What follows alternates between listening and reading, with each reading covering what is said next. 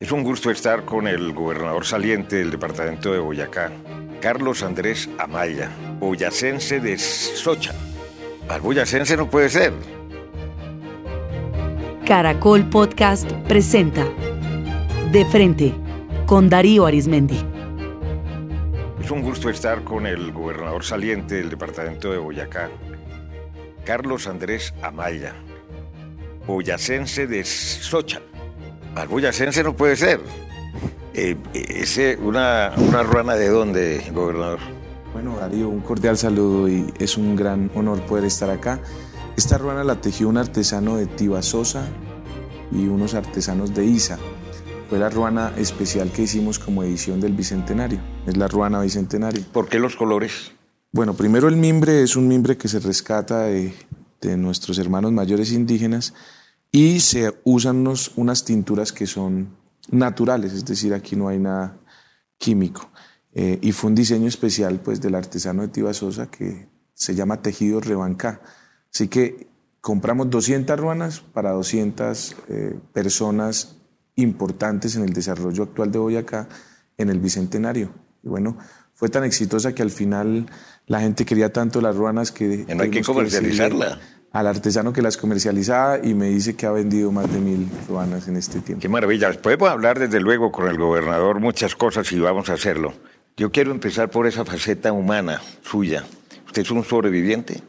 Así es, yo tuve una segunda oportunidad, Darío, después del 12 de julio del año 2016, el primer semestre de mi gobierno, en un momento, digamos, muy importante en mi vida recién electo gobernador, con una gran arrancada en el gobierno, 30 años. Éxito. Mucho éxito, mucho cariño de la gente. Y tengo ese accidente que me cambia la manera de pensar. Eh, yo creo que Dios me dio una segunda oportunidad y, y, cada día que me despierto y abro los ojos y, y me puedo bañar solo y puedo caminar, eh, le doy gracias a Dios por la vida y, aprovecho cada día como si fuera el último. Como si siete cirugías, gobernador. Oportunidad. Siete cirugías en cinco días. Me dijo el médico que tenía pancreatitis, es una situación difícil. Estuve entre la vida y la muerte. ¿Y usted lo sintió así? Sentí que me iba, literal. Sentí que, que se acababa. ¿Y, le, le daba miedo morirse, despegarse? Me daba tristeza profunda y dolor impotencia no poder ayudar, porque en medio de, ese momento veía muchas personas que necesitaban de mi ayuda y que, y que esperaban que yo les pudiera ayudar y era ese dilema y dicotomía de soy gobernador y tengo mucho poder, pero si no hay vida, eh, no puedo ayudar. Y de ahí en adelante me dediqué a servir y yo hoy todavía lo que hago es ir a los municipios a visitarlos, a ayudar a que cambien su manera de pensar, a que reconozcan en la vida un milagro, a que reconozcan un don de Dios, a que lo aprovechen. Y, y Eso a propósito, la promesa que si salía con vida iba a invocar a Dios en los eventos que pudiera. Así es, y todos mis discursos, en todo lugar, en grandes eventos, en eventos con campesinos, con doctores, en todo siempre empiezo por, por darle gracias a Dios por la vida y por el privilegio de respirar y de poder servirle a los demás. Gobernador, pero Fíjese lo que es la vida. Gracias a ese accidente conoció a la que hoy es su esposa. Así es, eh, yo creo que... Médica ella, además. La, frase de que en los peores momentos salen las mejores cosas es cierta en mi vida. Pues yo la conocía, pero no, no tenía ninguna posibilidad con ella porque odiaba a los políticos. Así que la mayoría de políticos, pues por supuesto, esa fama pues hace que, como que rechaza. Prevención, ¿no? Entonces, eh, ella cuando empieza a ir a visitarme en medio del accidente, a ella le decían la danieloterapia, porque cuando ella iba yo le pedía a las enfermeras que me bañaran, que me afeitaran, que quería hacer las terapias y ella era como una razón y un motivo para, para salir adelante después del accidente.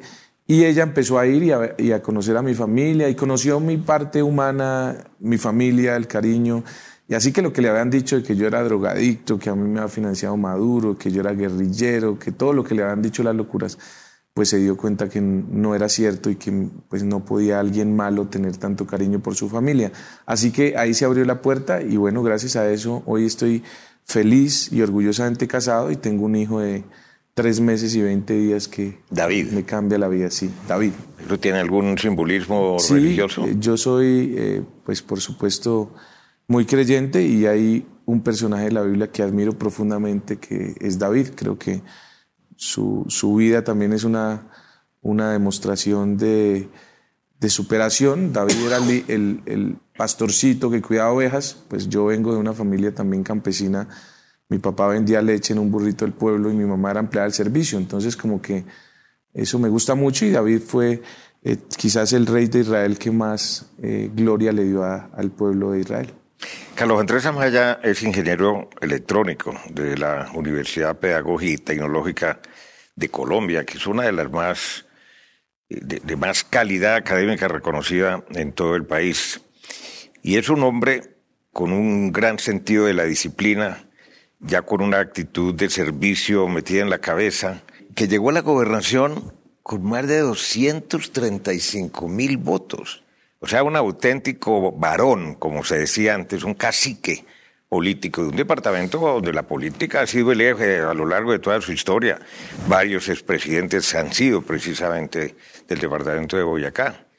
Ese, ese capital lo va a desperdiciar, lo va a utilizar, porque usted quiso ser gobernador toda su vida, o sea, soñó con ser gobernador y lo logró.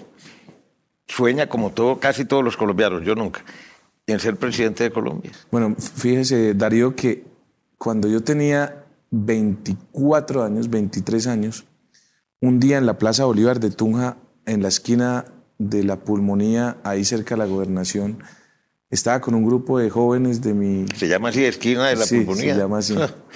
Estaba con un grupo de jóvenes estudiantes y les decía, mire, hay que pensar en que nosotros nos vamos a graduar de la universidad y que tenemos que transformar la vida de los demás desde el poder. Entonces yo les decía, un día en 20 años, queridos compañeros, estaremos acá, en la gobernación de Boyacá. Y haremos escuelas y cambiaremos la manera de pensar y tal. Y, y les decía todo lo que soñábamos por hacer. Y disminuiremos la pobreza y la desigualdad. Y. Todas las promesas que se hacen. Con- para convencerlos porque los estudiantes no les gusta la política y bueno.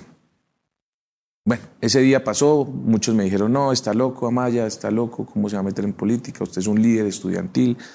Yo en ese momento era el líder estudiantil más importante de Colombia, era el presidente de la, de la Federación Nacional de Representantes Estudiantiles representante estudiantil ante el Consejo O sea, Nacional. hoy estaría respaldando el paro nacional. Sí, sin duda, eh, yo estaba en ese momento de ¿Tiró mi vida piedra? haciendo paros. No, gracias a Dios nunca creo profundamente en la violencia, pero sí hicimos grandes, importantes movilizaciones.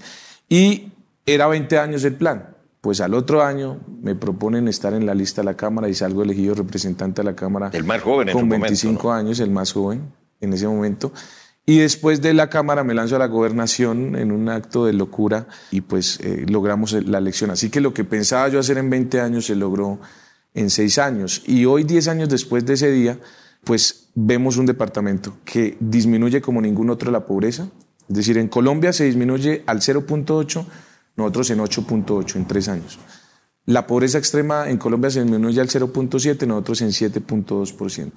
La desigualdad en Colombia aumentó, nosotros la disminuimos en un 32%. Desigualdad. ¿Qué confiabilidad tienen esas cifras? DANE, DANE, que es, el, es el, el- el departamento que se encarga de las encuestas oficiales en Colombia. La educación, los resultados en educación y los premios en educación, según el ministerio, somos el mejor departamento. Gestión en salud, construimos escuelas, hospital, es decir, todo lo que el carretazo Bueno, que es que me está pintando usted un paraíso terrenal, es como para que nos vamos todos a vivir a Boyacá. Bueno, ha tenido buenos resultados y no gracias al gobernador. Fíjese, Darío, esto. Los resultados de educación es gracias a los profesores, las familias. Tú en Boyacá encuentras, la gente vende lo que tenga por darle educación a sus hijos. Ahí realmente hay un valor de la educación. Así que los resultados excepcionales en, educación son gracias a todos los boyacenses más que al gobernador. En salud, y por eso yo digo convocar lo mejor de las personas. En salud, pues ganamos el premio de mejor gestión en salud que otorga el Ministerio de Salud. El tema de la disminución de la pobreza, pues es un tema que no es que el gobierno departamental logre de manera directa disminuir la desigualdad o la pobreza, sino que ha generado un ambiente que todos los boyacenses, porque un boyacense no sale de la pobreza porque le den una casa, un boyacense sale de la pobreza porque hace cosas, consigue trabajo o No, además tiene una, una cultura, una... Entonces tenemos un, un departamento en un muy buen momento. Y fíjese usted, Darío, que Después de, después de terminar mi gobierno, por supuesto, en democracia hay candidatos que dicen, bueno, yo voy a continuar o no lo que ha hecho el actual gobierno o cambio radicalmente, lo que sea. El candidato que se lanzó por mi partido, que fue secretario general de la gobernación y jefe de gabinete, sacó ya no 235 mil, sino 400 mil votos. Es decir, una votación sin ningún precedente histórica y eso es fruto Pero de va a votar los departamento 400 mil votos que de alguna camino. manera usted contribuyó a... Yo, como le, le decía antes de la entrevista a Darío, yo creo que la vida la tiene que uno vivir del ya, de la hora, del momento. Yo le doy gracias a Dios por este gobierno. Estoy terminando, me voy a dedicar a ser papá, a estar en mi casa, A irme estudiar. a estudiar a Inglaterra con mi esposa. Una maravilla salir en bicicleta a estudiar, volver a atender la cama, cocinar, llegar a la casa a las 5, desayunar, almorzar y cenar con mi esposa. Entonces va a ser ese momento de mi vida. Más adelante, bueno, este país cambia tan rápido. Pero o sea, va a hacer tantas cosas eh, con su esposa que hasta más hijos van a hacer. Yo creo que sí, ese es el plan. Esto cambia tan rápido que habrá que esperar en el 2021 que regrese de fuera a ver qué hacer. Pero por supuesto, eh, un día, Darío, en el Capitolio a los 25 años, en la posición de congresista, salí ahí a, en ese entonces fumaba, gracias a Dios dejé el cigarrillo, salí a fumarme un cigarrillo y miré la casa de Nariño tan cerquita y dije, como que ya la meta no es la gobernación, yo creo que hay que llegar a la presidencia. Ah, Mejor dicho, es el supuesto- primer precandidato a la presidencia de la República dentro de no, hay años. muchos, pero por ahora no tengo ningún afán. No tengo afán que sean la siguiente. Puede ser más adelante. Yo creo que uno con 35 años y haber podido ayudar a tantas personas y, y ayudar a transformar un departamento no tiene afán. Bueno. Vamos despacio. A ver, ¿qué deja pendiente? Bueno, hay muchas tareas en Boyacá que sin duda quedan pendientes y que tendrá que asumir el nuevo gobierno departamental. Yo diría que lo más importante que nuestro gobierno no pudo hacer y que debe hacer el nuevo gobierno es poder organizar el departamento para recibir el turismo. Hoy yo tengo trancones de siete horas desde Ventaquemada a Tunja porque hay demasiados turistas que van a ver la iluminación. Hoy yo tengo trancones de cuatro horas desde Isa hasta Playa Blanca porque hay demasiados turistas. O sea, que van a más infraestructura. Más infraestructura para el turismo. Porque, digamos, las vías creo que hicimos una buena tarea y están bien. La gente va y dice, qué vías tan maravillosas. Es que usted recibió 123 obras inconclusas, terminó 62. 62, entonces le queda al nuevo gobernador otras 61 obras. Pero, ¿qué hay que hacer, por ejemplo, en el puente Boyacá, Darío? Hay que hacer grandes parqueaderos. Eso fue algo que yo no calculé que fuera a ser tan exitoso el tema del turismo en Boyacá en estos años, porque nosotros hicimos promoción turística y lo logramos. Hoy hay mucho turismo. Pasamos de en diciembre de 250 mil vehículos a un millón, una cosa así, es, es- es exagerado. Pero no pensamos en qué hacíamos con todo ese, ese tráfico que tanto llegó. Entonces hay que hacer grandes parqueaderos. Por ejemplo, en Villa de Leyva, ¿qué hay que hacer? Que le dije al nuevo gobernador. Hay que hacer como en Disney, grandes parqueaderos a la entrada y no entran vehículos particulares y no hay buses que transportan a la gente hasta el centro. Bueno, hay sistemas de transporte masivo, porque es demasiado. Yo en, en Villa de Leyva el 7 de diciembre recibimos 120 mil vehículos. Así que la gente se demoraba en salir de Villa de Leyva tres horas, cuatro horas. En la laguna de Tota hacer grandes parqueaderos. Entonces, grandes parqueaderos, transporte masivo, como en Disney o como en, en- en esos lugares eh, de turismo masivo. Creo que ahí hay una deuda eh, importante. Lo segundo que me parece a mí que hay que hacer es, nosotros logramos modernizar el campo, sembrar tractores, distritos de riego. Hoy el campo está floreciendo en Boyacá, pero ahora hay que darle valor agregado a esos productos. ¿Eso qué quiere decir? Hay que empacar al vacío, hay que generar procesos de transformación para que esos alimentos puedan venderse acá en Bogotá y en el mundo. Ahí falta también, me parece. En el tema medioambiental, somos ejemplo, prohibimos el plástico, el asbesto, dijimos no al fracking. Desempleo, Desempleo disminuimos un par de décimas, pero no, digamos, lo, lo necesario. Hay que generar empresa y eso va ligado a la agroindustria. Es decir, si generamos grandes empresas agroindustriales, centros agroindustriales generan empleo, el empleo se genera más, Darío, en el campo que en las ciudades. Y si nosotros logramos, por ejemplo, la empresa de arándanos canadiense que logramos traer,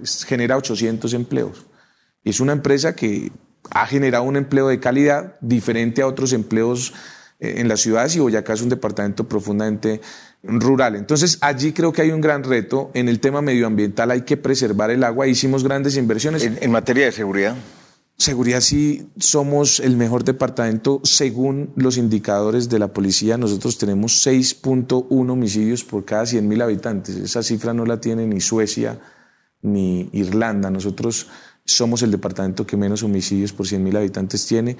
Las cifras de, seguridad en los tres años de gobierno, este año no se ha cerrado, pero en los tres primeros años de gobierno fueron las mejores de Colombia. Bueno, ¿qué logró el gobierno nacional con ocasión del bicentenario de la independencia? Fíjese que ahí también hay una importante reflexión. Yo pude haberme dedicado a pelear con el presidente porque pues es, digamos, el partido de gobierno, el partido del presidente es el, mi oposición radical en Boyacá el Centro Democrático. Y mi partido, el Partido Verde, le hace oposición al presidente. Así que éramos antagónicos, pudimos trabajar juntos en equipo. Es más, yo puedo decir que, que hoy soy amigo del presidente, creo que es un hombre que tiene unas extraordinarias capacidades y muy buenas intenciones, que ojalá le vaya bien.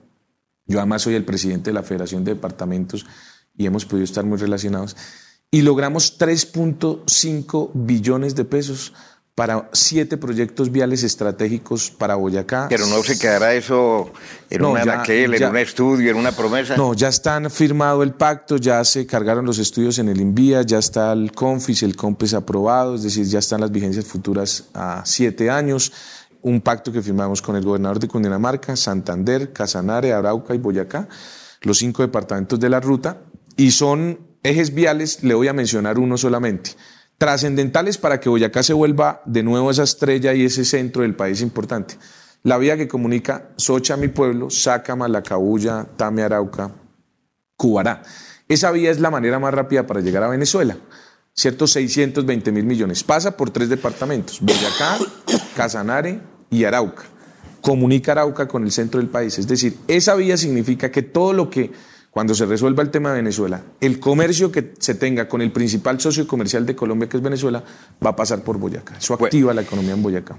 Gobernador, no cabe duda de que el departamento lo tiene en la cabeza y tiene que manejar muy bien, como lo ha hecho hasta ahora, el tema político, que en un departamento tan politizado como el Boyacá, donde hay muchos intereses, donde hay unos políticos profesionales desde hace años que no son fáciles de... Permítame mencionar una frase del expresidente Samper que escuché en un foro cuando participé en él.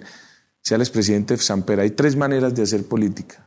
La capitalista, la socialista y la boyacense.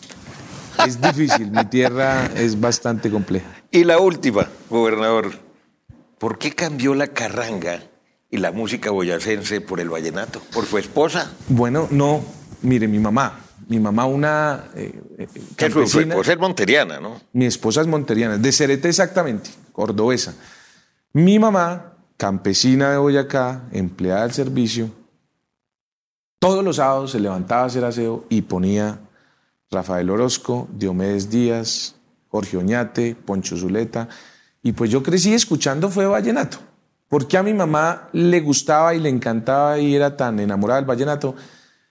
Tendría que preguntarle cuando estemos con Dios porque ella murió hace 26 años. Entonces le encantaba. ¿Y su papá murió cuando usted tenía 8? No, mi mamá murió ah, cuando la tenía mamá. Mi papá todavía está conmigo y es un hombre maravilloso. Entonces, mi mamá es, la manera de recordar a mi mamá era, era el vallenato. Entonces hay una canción que se llama Obsesión, ¿qué dice tu mirada? Entonces... Bueno, bueno, bueno, pero es que usted canta con su hermana, además cantan canciones cristianas. Pues digamos que en la iglesia canté canciones cristianas, pero me apasiona profundamente el vallenato por mi mamá y pues fue la coincidencia que me enamoré de una monteriana, así que la enamoré cantándole vallenato y siempre que estoy feliz me he hecho una cantadita vallenato. Bueno, ahí está de pies a cabeza, boyacense hasta el final. Y un hombre que la tiene clara hacia el futuro. Gobernador, mucha suerte, muchos éxitos y feliz año. Gracias Darío y, admiración por usted. Esta es una entrevista chévere porque además mirando con botas, con la camisa del trabajo, me voy ahorita para San Eduardo, para Verbeo, para Miraflores, a, a ver esa transformación que hoy voy acá. Y como le decía, mire, más importante que las obras y, y demás es poderle dejar un mensaje a la gente de cambio de mentalidad. Miren, Boyacá, yo hacía algo en todos los pueblos que era levanten la mano y prometan nunca jamás maltratar a una mujer. Los índices de violencia han bajado, que la educación sea lo primero, que lo público es de todos. Y creo que esa es la transformación que un vive Boyacá. No el gobernador, yo solo estoy de paso el poder real radica en los ciudadanos y creo que lo hemos logrado. Y es una dicha poder estar acá. Me voy, termino el gobierno feliz, con un poco de nostalgia porque voy a extrañar el trabajo, pero con la alegría infinita de poder saber que cumplimos la tarea y que hoy Boyacá cambió y yo creo que cambió para siempre. Qué maravilla. Y además ya entró en la cultura, como toca, del desapego. Muchas gracias. Encuéntrenos en Instagram como arroba caracolpodcast y envíenos sus comentarios.